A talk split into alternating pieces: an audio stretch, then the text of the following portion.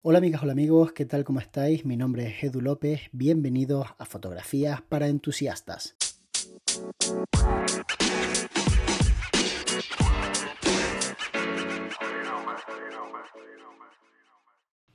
La creatividad es una movida, porque uno cuando empieza a desarrollar un trabajo está demasiado inmerso en la parte técnica del mismo, en digamos la parte metódica, sea cual sea el trabajo.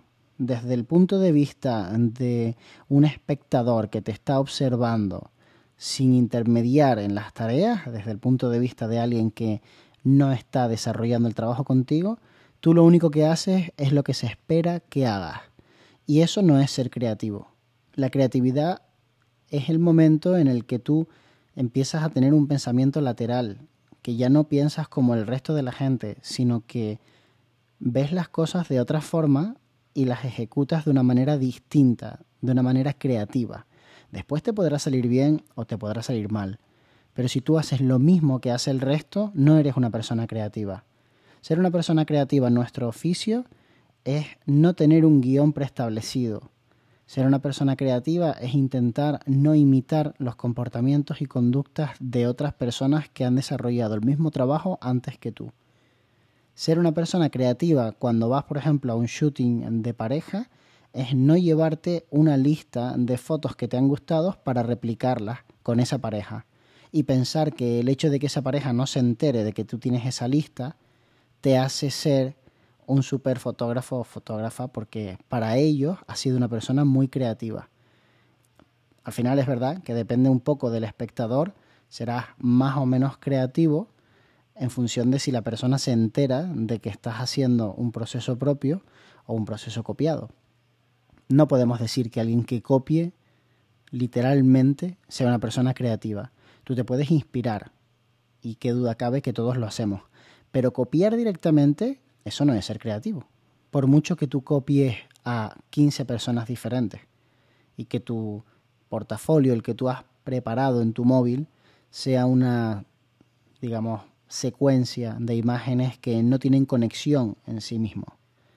Para mí la creatividad incluye también la ejecución. Una persona no es creativa simplemente por pensar en algo. Porque pensar pensamos todos. Y soñar soñamos todos pero bajar esos sueños al terreno mundano y ejecutarlos, eso no lo hacen casi nadie. Eso es mucho más difícil de ver. De hecho, una de las cosas que hace casi todo el mundo es quejarse de que no tiene los medios para ejecutar las ideas creativas que tiene. Cuando en realidad todas las personas empezaron por poco. Todo el mundo. Da igual a quién mires, da igual en quién te fijes. Todo el mundo empezó teniendo muy poco. Porque al final es ley de vida, es que tiene que ser así. Uno no empieza teniendo todo el material disponible para ejecutar sus ideas. Normalmente uno empieza teniendo poco material. Y es que en gran parte el hecho de ser creativo está un poco implícito en la escasez de material, en tener pocos recursos. Porque precisamente esa creatividad se fomenta en el momento en el que no tienes todos los recursos. Cuando uno tiene todos los recursos es fácil recorrer el mismo camino que ya ha recorrido otra persona. Cuando uno no tiene todos los recursos es cuando tiene que ser creativo para llegar a buen puerto sin imitar a otra persona porque básicamente no puedes, porque no tienes lo que esa persona tuvo para hacer lo que hizo. Por ejemplo, si tú quieres empezar un canal de YouTube, lo fácil es decir, me compro tres cámaras, las mejores, me compro un micrófono lavalier, un micrófono de mesa, una grabadora, me compro LEDs, me compro un monitor, lo tengo todo, luces para el fondo de colores, pero en realidad ¿qué tienes? En realidad no tienes nada, en realidad tienes un plató lleno de material, todavía no existe tu canal de YouTube. Tu canal de YouTube en realidad no depende del material con el que tú te grabes.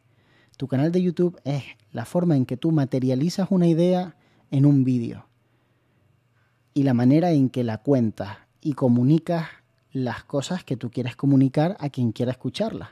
Normalmente una audiencia que tú previamente ya has valorado. No es que tú hagas vídeos pensando en que los vea quien quiera, no. Tú piensas en voy a hacer este tipo de vídeos para fotógrafos que, sabiendo de fotografía y ganándose la vida, no dominan demasiado el tema del flash, como me pasó a mí. Y creo que es un nicho que puede estar muy bien, que pueden estar muy agradecidos de este contenido y que les puede gustar mucho. Y así no me tengo que preocupar de estar explicando todo el rato qué es la apertura del diafragma, la velocidad de obturación, el ISO, sino que puedo ir directamente a la parte que a mí me importa, que en mi caso es la parte de la iluminación, que es bastante más avanzada que la parte básica de la fotografía. Y entonces es cuando empiezas a crear contenido. El material va llegando. Mis primeros vídeos los grabé con un teléfono, básicamente encima de un gimbal de estos, de mesa de teléfono, con la idea mía de que como me iba a seguir, porque me reconocía la cara, pues podía estar bien. Y me lo grabé directamente con el teléfono, con el audio del teléfono y con un gimbal de mesa. Esos fueron los primeros vídeos que me grabé cuando ya empecé a grabar contenido de forma habitual. Es cierto que antes que eso estuve intentando grabarme con las cámaras que utilizaba, pero no tenía los micrófonos que tenía que tener, tenía micrófonos encima de la cámara. Claro, el micrófono encima de la cámara, conectas la cámara a 4 metros de ti, se te oye fatal. Pero en aquel momento ni siquiera me daba cuenta de que se me oía tan mal. No era consciente. Y es que en gran parte el hecho de empezar es lo que te da pie a entender en qué te estás equivocando y cómo lo puedes corregir. Si tú nunca empiezas, nunca ves tus propios errores para poder corregirlos. Da igual en qué disciplina, da igual si es cocinando, yendo a hacer ejercicio a un gimnasio y dieta para ponerte fuerte, lo que sea, da igual si tú no empiezas, no ves tus fallos, si no ves tus fallos no los puedes corregir, si no los corriges no mejoras. Y funciona así, es un poco cómo funciona esta vida. Entonces, mi tip de hoy para ti es que si estás pensando en desarrollar algún proyecto, empieces ya. Hoy es mejor que mañana. Y da igual si lo haces bien o mal. Ya lo estás haciendo bien, porque el simple hecho de empezar es lo que hará que te des cuenta de tus errores y que tengas algo de material con el que compararte. Porque de momento lo que tienes son ideas y las ideas, si no las ejecutas, no las apuntas, no las documentas, realmente se esfuman. Porque la cabecita está todo el día pensando en cosas y no tiene capacidad de retención como para estar almacenando ideas durante un montón de tiempo. Las ideas tienen un tiempo. Es como de repente tienes una idea y se activa un reloj con una cuenta atrás. En mi caso, la cuenta atrás básicamente es de menos de una semana.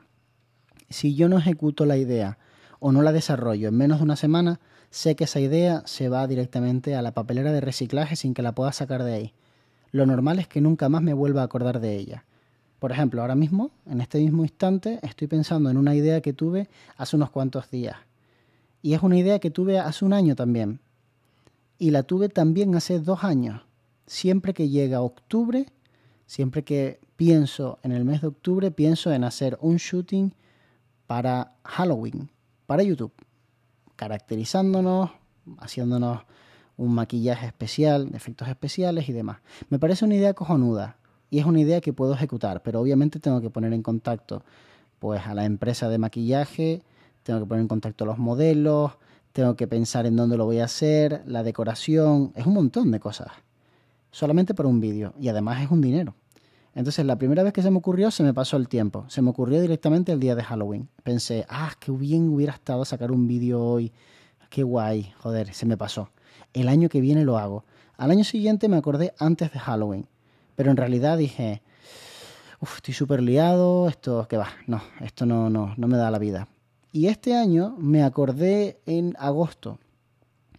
Y todavía a día de hoy no la he materializado. Me acabo de acordar ahora. Si no la hago en estos días que vienen, no empiezo a mover esto, si no me pongo una nota, si no empiezo a desarrollar esta idea, tened por seguro que no llega el vídeo al día de Halloween. Y si lo hago y llega, pues mira muy bien, porque la gente verá el vídeo, dirá, qué guay el vídeo, tío, cómo te lo curras, no sé qué y tal. A lo mejor incluso se hace viral, no lo sé. Entonces, lo importante realmente no es tener ideas, lo importante realmente es ejecutarlas. Y si no te sale increíble este año, porque el shooting pues te faltó decoración, pues no pasa nada, no pasa nada. Porque obviamente yo ya pensé en, en un descampado lleno de velas, con calaveras que están iluminadas por dentro. Claro, yo me imaginé allí, imagínate, en una película Pero a lo mejor eso se traduce en un shooting en mi estudio. Pues ya está, pues es mejor un shooting en tu estudio que nada. Porque si sigues pensando en que vas a ser el próximo Spielberg haciendo una película para tu canal de YouTube, pues igual no haces nunca nada. Y esto le pasa a mucha gente, de hecho nos pasa prácticamente a todos. Todos tenemos ese sueño que empiezas a vislumbrar y que al final no queda en nada, así que ponte las pilas y empieza el proyecto con lo que tengas. Y ya lo irás mejorando poco a poco, porque algo es mejor que nada. Espero que te haya gustado este podcast y que te pongas de verdad las pilas. Nos vemos muy pronto. De hecho, nos vemos mañana.